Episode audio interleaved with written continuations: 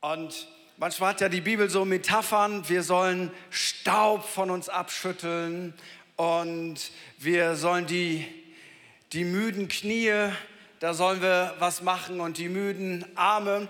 Und wir haben jedes Jahr am Anfang des Jahres so ein Staub aus deinen geistlichen Kleider Schüttelprogramm und das heißt zehn Tage des Gebets. So, und in diesen zehn Tagen, das ist nicht ähm, meine zehn Tage, es sind unsere zehn Tage und wir beten an den unterschiedlichsten Standorten zu unterschiedlichsten Zeiten. Da werdet ihr nachher noch etwas hören. Und so das Feuerwerk heute Morgen ist einfach, hey, kling dich mit ein. Lass uns etwas gemeinsam tun.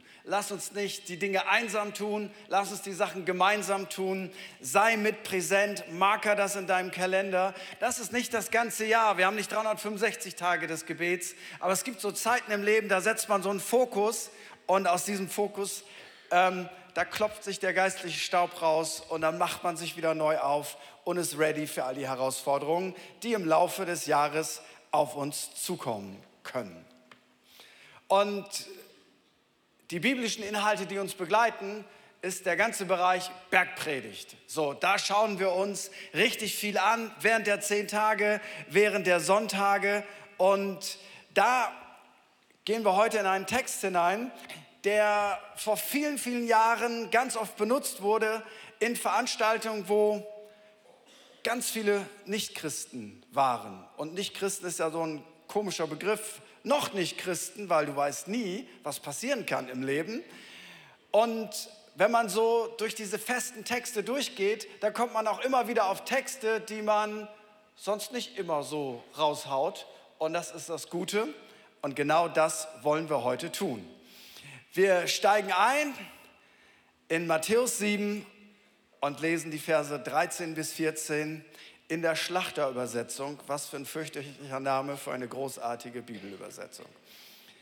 Geht ein durch die enge Pforte. Denn die Pforte ist weit und der Weg ist breit, der ins Verderben führt. Und viele sind es, die da hineingehen. Aber die Pforte ist eng und der Weg ist schmal, der zum Leben führt. Und nur wenige sind es, die ihn finden. So, spontan kein Text, wo du sagst,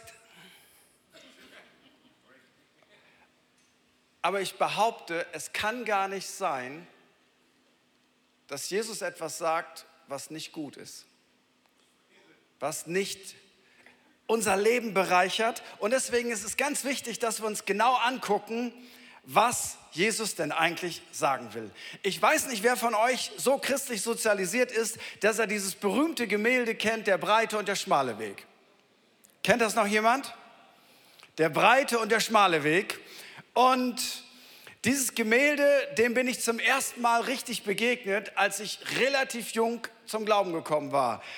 Ganz kaputter Background, so voll die Jesus-Erfahrung gemacht und jetzt hatte ich auf dem Herzen, ich will meinen Buddies erzählen, dass ich Jesus kennengelernt habe. Und weißt du, das fühlt sich im ersten Moment ganz komisch an, weil wenn du vorher nichts mit Glauben zu tun hattest und nicht dafür bekannt warst, besonders religiös zu sein, auf einmal bist du der Frömmste im Lager. Das fühlt sich ähm, herausfordernd an. Und meine Buddies hatten in dieser Abwärtsspirale, in der ich auch steckte, wo ich jetzt aber schon rausgesprungen war, weil ich neues Leben bekommen habe durch Jesus, die steckten da noch tief drin und die waren jetzt so richtig in der Drogenszene drin und hatten eine, eine Wohngemeinschaft gebildet, die aus lauter Männern bestand, die nicht viel auf häusliche Reinheit ähm, geachtet haben. Ich weiß noch diese Spüle. In dieser Spüle waren viele alte Teller und da wuchsen so Pflanzen, die hatte ich noch nie in meinem Leben gesehen. So müsst ihr euch das vorstellen. Ähm, und wir hatten gerade unser erstes Kind bekommen und meine Frau und ich marschieren da rein. Das war jetzt nicht ganz so fremd für uns, so diese Ebene kannten wir. Hatten den Kinderwagen geparkt vor der Haustür. Ich weiß noch, wie die Straße hieß, Mühlenstraße. Und dann ging ich da rein in diese Höhle und mitten in dieser Höhle hing dieses Bild. Der breite und der schmale Weg. Und ich guckte mir das so an und dachte, ähm, jo, das ist ja interessant, dass es hier hängt. Und dann versuchte ich den Leuten deutlich zu machen, ähm, ich habe neues Leben durch Jesus bekommen. Und dann machten die mir klar, wir wissen alles. Wir sind alle auf dem breiten Weg. Dachte ich, wer hat euch das erzählt? Das war mein Freund Thomas gewesen. Der hatte eine Mama, die war in der Baptistenkirche, der war christlich sozialisiert aufgewachsen. Das war der, der mir als allererstes ähm, was geschenkt hat, was man nicht rauchen sollte. Und er hat es mir folgendermaßen verkauft. Ich war 14 oder so, ich hatte gar keine Ahnung. Und er sagte zu mir, wenn du das rauchst, dann siehst du rosa Elefanten. Und ich dachte, das ist ja geil, her damit. Ähm, nun, die rosa Elefanten kamen nicht aber viele andere schlechte Dinge kamen. Und er hatte das den Leuten komplett erzählt. Ich mache die Geschichte kurz. Ich wollte eigentlich nur auf das Bild hinweisen. Einige von denen haben dann den schmalen Weg gefunden. Aber eins stört mich bis heute an diesem Bild. Auf dem breiten Weg, da waren die Leute so gut drauf. Die tranken Sekt, die, die, da hast du gedacht, wow, da, da ist was los. Und auf dem schmalen Weg, da gab es halt Wasser. So, die einen tranken Sekt, die hatten aber nichts mit Gott zu tun. Äh, die waren auf dem breiten Weg, auf dem Weg ins Verderben. Und die anderen quasi, die mussten Wasser trinken, die hatten keinen Spaß, die hatten keine Freude, das Leben war bitter. Aber am Ende wurde es dann umgedreht. Im Himmel durften die Sekt trinken und die anderen, ähm, die kriegen an einem anderen Ort kein Wasser. Und die Interpretation ist immer so gewesen, der breite Weg ist ein besseres Leben, ohne Gott lebt es sich gut, führt aber leider zu einem ewigen Verderben. Der schmale Weg dagegen ist langweilig und unattraktiv, aber am Ende kommen wir alle in den Himmel. Und manchmal ist es ja auch so, dass wir auf dem schmalen Weg sind. Und dann gibt es Leute, die sagen, man könnte den Weg, der ist schon schmal, den könnte man noch ein bisschen schmaler machen. Und dann verurteilen die Leute, die auf dem ganz schmalen Weg sind, verurteilen die Leute, die auf dem schmalen Weg sind. Und dann denkst du, ist es wirklich das, was Jesus gemeint hat, ist dieses religiöse Überlegenheitsgefühl, ich bin besser als ihr, ist das eigentlich so das, was Jesus uns beibringen wollte? Und deswegen gucken wir uns das an. Und viele Leute wissen ja, worum es geht, aber ich glaube, es ist gut, ab und zu einfach Bible Teaching zu machen. In welchem Kontext steht denn dieser Abschnitt? Die erste Frage ist, zu wem hat Jesus geredet? Nun, Jesus hat hier nicht zu lauter Leuten geredet, die keine Ahnung von Gott hatten. Jesus hat hier zu alttestamentlich Gläubigen geredet, die ja nun nicht gerade bekannt waren dafür, dass sie ein ausschweifendes Leben geführt haben. Das waren Juden, die die die Tora achteten, die in die Synagoge gingen, die den Sabbat gehalten haben, mehr oder weniger. Also Jesus spricht hier nicht zu Leuten, die keine Ahnung haben vom Glauben. Jesus spricht hier zu Leuten, die Gottes Gebote kannten und irgendwie bemüht waren, danach zu leben. Sie kannten sogar die Lehre der Schriftgelehrten. Das sagt der gleiche Text, Kapitel 7, 29. Und diesen Menschen bietet er eigentlich den neuen Bund an. Weil Jesus sagt, um auf diesen schmalen Weg zu kommen, gibt es eine enge Pforte. So, das heißt, diese enge Pforte ist einfach eng. Und wen meint Jesus eigentlich mit dieser engen Pforte? Und wenn wir den Kontext der Schrift beachten, dann sehen wir Folgendes. Jesus hat diesen für manche Leute Wahnsinn rausgehauen, dass er sagte, Freunde, ich, und normalerweise sind Sätze schlecht, die mit ich anfangen, ich bin der Weg. Ich bin die Wahrheit und ich bin das Leben. Niemand kommt zum Vater, zu Gott, außer durch mich. Und damit macht Jesus deutlich, die enge Pforte besteht aus einer Person. Es geht nicht darum, dass sie eng ist, sondern es geht darum, dass diese Pforte die einzige Pforte die zum Vater im Himmel führt, ist die Person Jesus Christus. Und das ist ein revolutionärer Gedanke. Wie kann ein Mensch, der er gar nicht war, er war wahrer Mensch und wahrer Gott, wie kann ein Mensch in einer Zeit, wo der Pluralismus explodiert, wo alles gut ist, wo alle Wege zu Gott führen, wo es keine absolute Wahrheit gibt, kommt Jesus und macht deutlich, ich bin die enge Pforte, ich bin der Weg, ich bin die Wahrheit, ich bin das Leben und er reduziert den Zugang zu Gott auf diese enge Pforte und er macht deutlich, ich bin's. Wenn du Gott kennenlernen willst, musst du zu mir kommen. Wenn du zu Gott kommen willst, musst du durch mich kommen. Wenn du wissen willst, wie Gott ist, musst du mich anschauen, weil wer mich sieht, sieht den Vater. Wer mich sieht, der sieht Gott.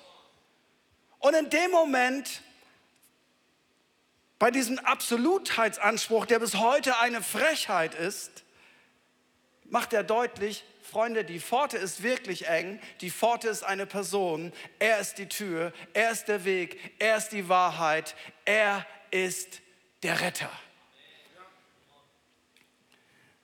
Und wie komme ich nun auf diesen schmalen Weg?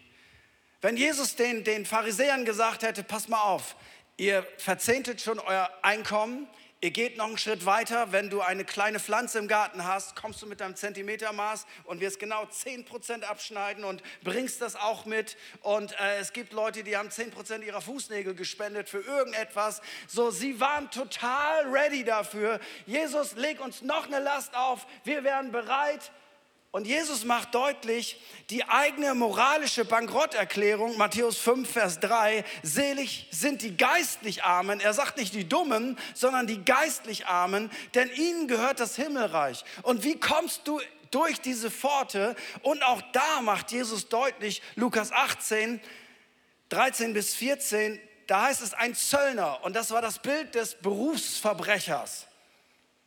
Ein Zöllner war damals ein Berufsverbrecher, hat das eigene Volk ausgebeutet, hat mit der Besatzungsmacht zusammengearbeitet und war skrupellos materialistisch. Hat die Leute ausgesaugt. Und die Bibel sagt, der Zöllner stand von ferne, wagte nicht einmal seine Augen zum Himmel zu erheben, schlug an seine Brust und sagte, Oh Gott, sei mir Sünder gnädig. Ich sage euch, dieser ging gerechtfertigt in sein Haus eher als jener. Wer war denn jener?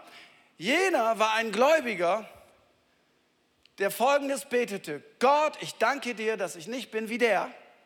Ich gebe meinen Zehnten, ich gehe in die Synagoge, ich bin immer für dich am Start. Ich danke dir, dass ich nicht bin wie der. Und der sagte, Gott, ich habe es verstanden, ich bin ein Sünder vor dir, ich brauche dich, ich brauche deine Gnade, Gott sei mir gnädig. Und Jesus sagt, der geht gerechtfertigt nach Hause und der andere eben nicht. Genau andersrum. Die enge Pforte macht deutlich, es geht bei Jesus nicht darum, dass wir unseren religiösen Leistungspegel hochschrauben, sondern es geht darum, dass wir erkennen, ich brauche einen Retter. Ich kann mich nicht selber aus meinem Sumpf rausziehen. Ich brauche einen Retter und zwar nicht nur einmal, wenn ich durch die Pforte durchgehe, sondern ich brauche auch die gesamte Zeit, wo ich auf dem Weg bin, brauche ich einen Retter, brauche ich einen Helfer, brauche ich einen Beistand. Ich habe eben nicht alles im Griff und das heißt nicht, dass ich dumm bin, dass ich mein Leben nicht gebacken kriege, aber ich brauche einen einen Retter. Der Glaube an Jesus als Retter statt Selbstgerechtigkeit ist der Schlüssel zum schmalen Weg. Und der schmale Weg bedeutet, ich gestehe mir ein, ich bin verloren, ich brauche einen Retter, ich kann meine Sünde nicht durch gute Werke wegbagatellisieren. Und der breite Weg in dem Kontext kann auch ein Weg der Selbstgerechtigkeit und der Heuchelei sein. Auf keinen Fall ist der schmale Weg ein Weg der Leistung im Sinne von, ich trinke ja jetzt nur Wasser, komme ich dann in den Himmel?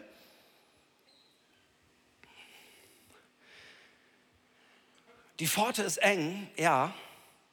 Es ist keine eigene Leistung, es ist die Gnade und es ist Jesus. Und das ist schon ein Anstoß genug. Erst recht in einer pluralistischen Gesellschaft. Aber bleiben wir da, was Jesus gesagt hat. Jetzt kommt der zweite Gedanke und das ist eine universelle Wahrheit Gottes. Wenn du das jetzt anschaust, der breite Weg, sagt Jesus, das Ende des breiten Weges ist Verderben. Aber nicht nur das Ende des Lebens ist dann Verderben, sondern Jesus sagt, der breite Weg ist identisch mit Verderben. Er ist nicht der Partyweg, wo alles cool ist, sondern der breite Weg hat das als Substanz Verderben. Der schmale Weg hat das als Substanz Leben. Aber Jesus sagt hier nicht, schlechtes Leben, langweiliges Leben, aber dann im Himmel leben. Wie abstrakt wäre das, wenn Gott sagt, hier hast du keine Freude, das Leben ist nicht großartig, aber halt nur durch, dann kriegst du Freude, weil Gott ist doch immer derselbe. Vor seinem Angesicht sagt die Bibel, es fülle die Freude. Nein, Jesus macht deutlich, der breite Weg hat in sich Verderben und am Ende auch Verderben. Und der schmale Weg hat in sich Leben und am Ende auch Leben. Verderben hier, das griechische Wort bedeutet folgendes. Zerstörung, Vernichtung, Vergeudung, Verschwendung, Verlust, Untergang und Ruin. Also Jesus sagt, meine Mission ist, ich will nicht, dass Menschen auf einem Weg sind, wo sie zerstört werden, wo sie vernichtet werden, wo ihr Leben vergeudet wird für Blödsinn, wo ihr Leben verschwendet wird, wo ihr Leben ein Verlust ist, wo ihr Leben ein Untergang ist, wo ihr Leben ein Ruin ist. Das will er nicht. Und merkst du, wie gut die Nachricht ist? Weil wer will das schon? Leben bedeutet eben nicht nur existieren, oder in den Himmel kommen, sondern Lebensqualität. Es gibt ja diesen Spruch im Deutschen, das ist doch kein Leben sowas. Ja, und genau das hat Gott sich auch gedacht, als er die Menschheit anschaute. Das ist doch kein Leben sowas. Das heißt, es geht hier nicht nur um Himmel oder Hölle, Darum geht es am Ende auch, aber es geht generell um vorteilhafte oder nachteilige Wege, profitable oder unrentable Wege, produktive oder destruktive Wege. Ein breiter Weg erscheint kurzfristig bequemer und vorteilhafter, aber er führt letztendlich zum Verlust, nicht nur dann, sondern auch hier. Und der schmale Weg hingegen mag manchmal mit Verzicht und Opfer verbunden sein, führt aber zu wahrer Lebensqualität. Und man muss kein Christ sein, kein Jesus-Nachfolger, um die Vorteile dieses Prinzips zu erleben. Zum Beispiel erst Verzicht und hartes Studium und am Ende Wohlstand und Jobzufriedenheit. Erst Verzicht und Sparen und dann am Ende Sicherheit und Wohlstand und sich ein Haus bauen können. Erst Disziplin in Ernährung oder Sport und am Ende Gesundheit und ein längeres Leben und Lebensqualität. Das ist ein normales Prinzip, das wir schon auf dieser Erde verstehen. Und Jesus knüpft daran an und macht deutlich, es gibt Wege, die führen am Ende ins Verderben und Vernichtung und Ruin und Zerstörung. Und die solltest du nicht gehen. Und der Weg ist in der Tat breit. Aber weil ich das verhindern will, möchte ich, dass du einen schmalen Weg gehst, der am Ende Ende zur Lebensqualität, zur Freude und zu einem tief gesättigten Lebensgefühl inmitten des Willens Gottes kommt. Berufung ist manchmal auch so etwas. Manchmal wird ja Berufung ein bisschen überbewertet bei uns. Was ist meine Berufung? Was ist meine Berufung? Meine Berufung. Und manchmal ist Berufung so, dass es am Anfang schwierig ist und Nachteile hat, aber wenn wir diesen Weg gehen, dass es am Ende ganz viele Früchte bringt. Jeder Missionar kann davon reden. Es ist nicht einfach, sein Heimatland, seine Familie zu verlassen, seine Freunde zu verlassen. Aber am Ende, wenn du etwas bewegt hast, wenn etwas Neues entstanden ist, wenn Leute Jesus kennengelernt haben, wenn die Armut weniger geworden ist, wenn Menschen Lebensqualität bekommen haben, dann am Ende ist das größer als das, was ich investiert habe. Der dritte Gedanke ist, die Gebote Gottes sind ein guter und ein schmaler Weg. Jesus lehnte die Gesetzlichkeit der Pharisäer definitiv ab, deswegen lag er damals immer im Clinch mit ihnen, weil er sagt, ihr sollt nicht wähnen, dass ich gekommen sei, das Gesetz oder die Propheten aufzulösen. Ich bin nicht gekommen aufzulösen, sondern zu erfüllen. Denn wahrlich, ich sage euch, bis das Himmel und Erde vergangen sind, wird nicht ein Jota, noch ein einziges Strichlein vom Gesetz vergehen, bis alles geschehen ist. Die Gerechtigkeitsmaßstäbe auf dem schmalen Weg sind ja nicht kleiner geworden. So nach dem Motto, auf dem schmalen Weg ist Gnade und deswegen ist alles egal. Jesus macht das so deutlich in der Bergpredigt, äh, Matthäus 5, 21, kannst du das nachgelesen. Er sagt, ihr habt gehört, dass zu den Alten gesagt ist, du sollst nicht. Ich aber sage euch, was für die Pharisäer eine Blasphemie war. Wer bist du, dass du das Gesetz Gottes erweitern kannst? Was bildest du dir überhaupt ein?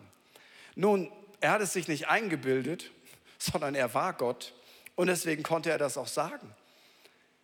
Und er nimmt ein Beispiel und er sagt, ihr habt gehört, dass zu den Alten gesagt wurde, du sollst nicht Ehe brechen. Also sagen, ja, genau. Ich aber sage euch, wenn du in deinem Herzen schon eine Person anschaust zu begehren, innerlich ausziehst, etc., etc., bist du in deinem Herzen schon jemand, der die Ehe gebrochen hat. Und Klammer auf, wenn du das oft genug in deinem Herzen tust, kommt auch irgendwann der praktische Moment, wo das in Erfüllung geht. Weil das, was du dir dauernd vorstellst und visualisierst, kommt irgendwann in die Praxis. Ähm, Sportmediziner wissen das. Also die Latte liegt eigentlich höher. Und jetzt würde man sagen, ja, wenn die das schon nicht halten konnten, wie werden sie das denn halten können? Und hier kommt wieder der ganze Ansatz. Der schmale Weg besteht nicht darin, dass es Menschen gibt, die moralisch besser sind. Der schmale Weg besteht darin, dass es Menschen gibt, die das eben erkannt haben, dass sie nicht besser sind. Und dass sie ohne die Gnade und die Hilfe Gottes gar nicht in der Lage sind, so ein Leben zu leben, das man eigentlich leben soll. Und wenn du selber das nicht tun kannst, dann brauchst du Gnade. Das ist ein Geschenk und dann brauchst du ein anderes Herz. So und deswegen ist Christsein keine Religion nach dem Motto, ich gebe dir auch noch mal 20 Gebote, sondern es fängt damit an, dass in unserem Herzen sich etwas verändern muss. Ich kann in Gedanken, bleiben wir bei diesem Beispiel, kann ich mir tausend Frauen vorstellen, mit der ich in die Kiste springe, aber ich werde das offiziell nie machen, also habe ich alles gehalten, aber das Seziermesser des Heiligen Geistes sagt, dass du das in der Praxis tust, liegt daran, dass du das in deinem Herzen schon dauernd tust. Gott operiert zuerst unser Herz und nicht unser Verhalten, weil aus unserem Herzen entspringt unser Verhalten. So, und die gute Nachricht ist, jeder von uns hat solche Baustellen in seinem Herzen und jeder von uns braucht die Gnade Gottes. Aber die Gnade Gottes lebt davon, dass ich zugebe, dass ich die Gnade Gottes brauche. Wer sagt, ich brauche sie nicht, ich brauche keine Vergebung, ich brauche keine Befreiung, get free, geh mich weg vom Tisch, der hat überhaupt nicht verstanden, dass das Reich Gottes aus lauter Leuten besteht, die unterwegs sind und die immer wieder eine Herzensoperation brauchen, damit sie auf dem schmalen Weg unterwegs sind. Deswegen brauchen wir einander. Nicht, weil wir alle perfekt sind, nicht, weil hier irgendwie nicht was schiefgehen kann, sondern weil wir die Gnade Gottes brauchen. Und wenn du das verstehst, Gott gibt seine Weisung nicht, um dich zu ärgern, sondern Gott gibt deine Weisung, damit du Leben hast, dann hast du ganz schön viel verstanden. Deswegen sagt der Psalmist, Psalm 119, 47, und ich will mich an deinen Befehlen vergnügen, denn ich liebe sie. Der ist ja kein Masochist, der sagt, ja, schlag mich. Ich, ich liebe das.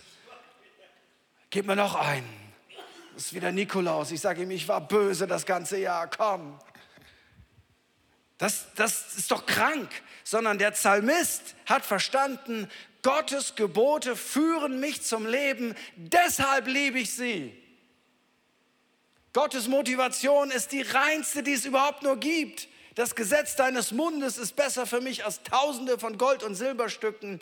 Das da stand doch nicht jemand mit einer Machete und hat gesagt, los, sag's. Aber ich wäre lieber reich, als, als Gottes Gebote zu kennen. Nein, du sagst das jetzt. Okay, das Gesetz Gottes ist viel besser als Gold- und Silberstücke. Der meinte das so, weil er hat verstanden, wenn ich in Gott unterwegs bin, dann steigt meine Lebensqualität.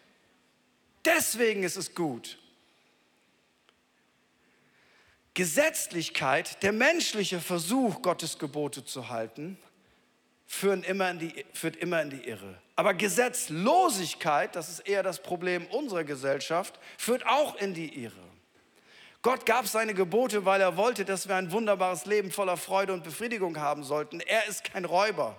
Gottes Gebote sind eher Sicherheitsgurte, durch die wir geschützt werden. Und Gesetzlichkeit interpretiert die Gebote Gottes als Handschellen. Und Jesus macht das den Pharisäern deutlich. Und wenn du jetzt sagst, ja, die Pharisäer, weißt du, ich habe festgestellt, es gibt den Pharisäer in jedem von uns.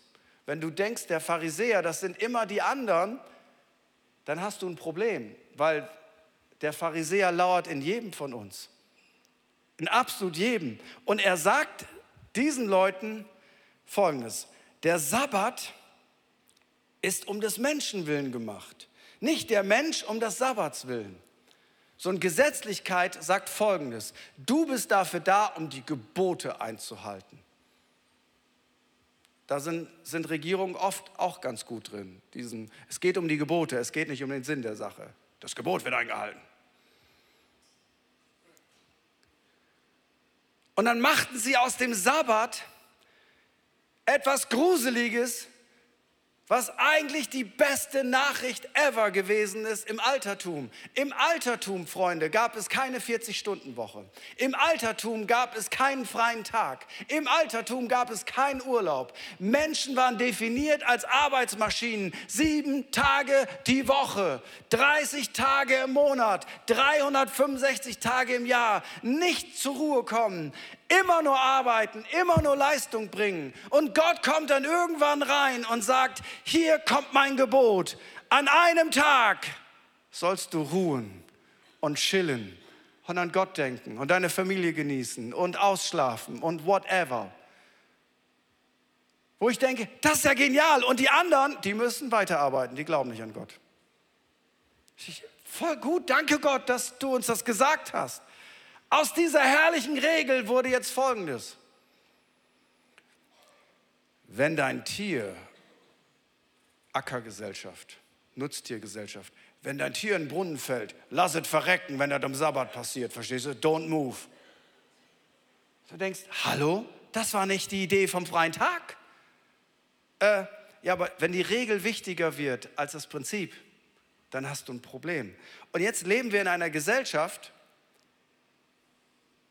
die wieder tiefst im, verzeiht das alte Wort, im Heidentum ist. Wir lösen uns rapide von allen jüdisch-christlichen Wurzeln in unserem Land. Das brauchen wir alles nicht mehr und so weiter und so fort. Und weißt du, was du jetzt wieder hast? Eine Gesellschaft, die nur Leistung bringen muss. Eine Gesellschaft, die nur arbeiten muss. Eine Gesellschaft, die Geld verdienen muss. Eine Gesellschaft, die, die nie zur Ruhe kommt.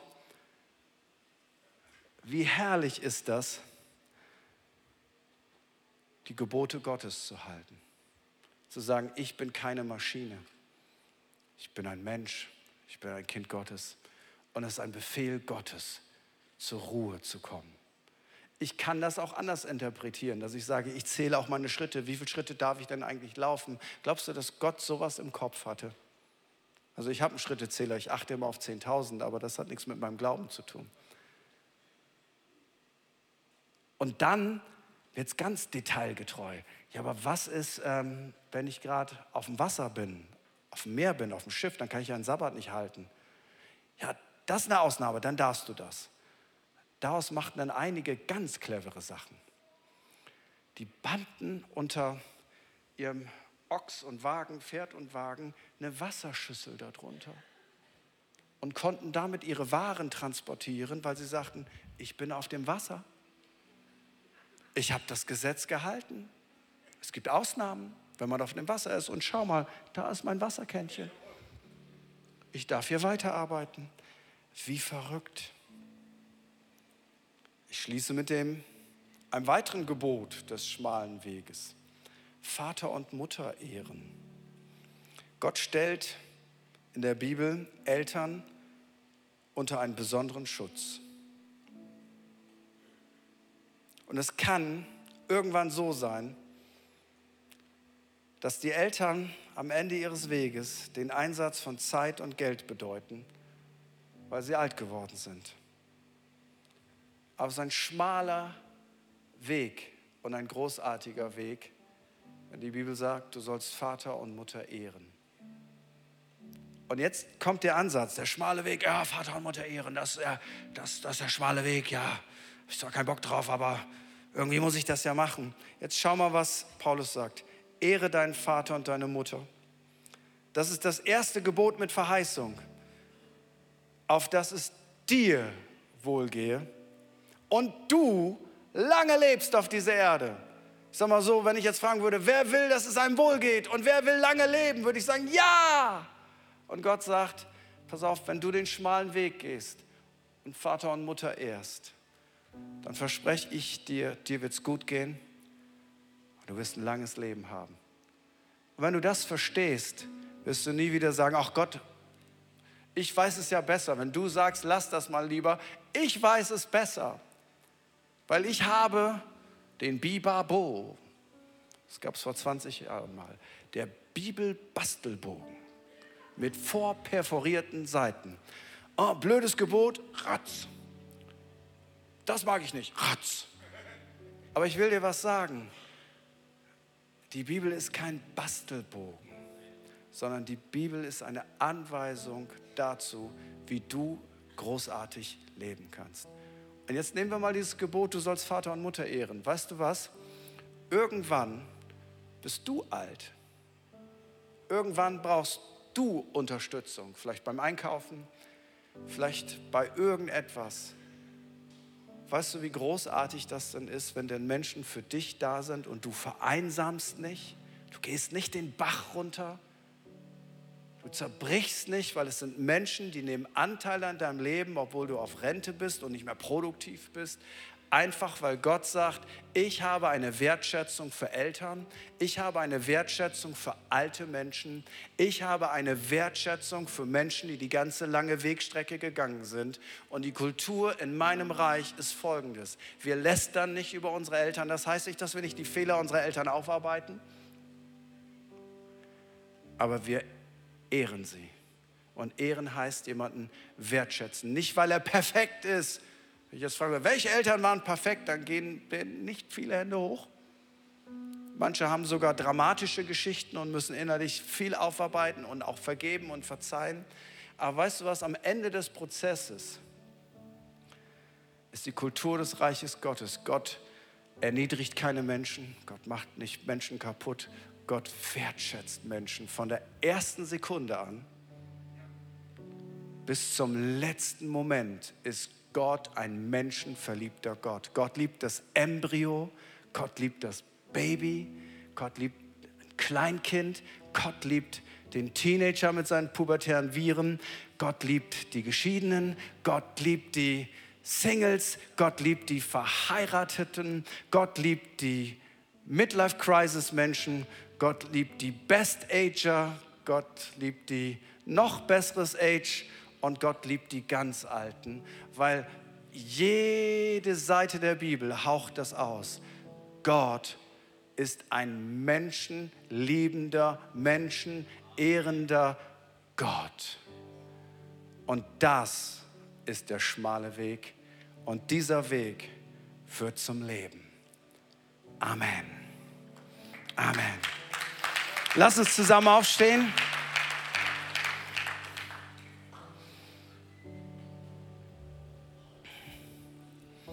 Und ich möchte fragen, wie ich das jeden Sonntag tue, mit tiefster Herzensüberzeugung, weil Gott steht immer mit ausgebreiteten Händen da und fragt sich, gibt es jemanden, der auf den schmalen Weg treten will? Gibt es jemanden, der sein Leben mit mir gestalten möchte? Gibt es jemanden, der nach Hause kommen möchte? Gibt es jemanden, der sich Leben wünscht? Und vielleicht gibt es jemanden, der online zuschaut, heute oder auch zeitversetzt. Und du sagst, wenn das der schmale Weg ist, dann würde ich da gerne drauf gehen. Und vielleicht gibt es jemanden hier vor Ort, der sagt, das würde ich gerne tun. Vielleicht sagst du auch, ah, ich bin mir nicht sicher, ich habe ich hab eine Antwort für dich. Probier es doch aus. Probier's doch aus. Probier's doch aus. Du unterschreibst ja keinen Vertrag. Erst recht nicht mit einer Kirche oder einer Institution, sondern es ist der schmale Weg, wo Jesus die Pforte ist, nicht die Kirche. Jesus ist die Pforte. Jesus ist der Weg.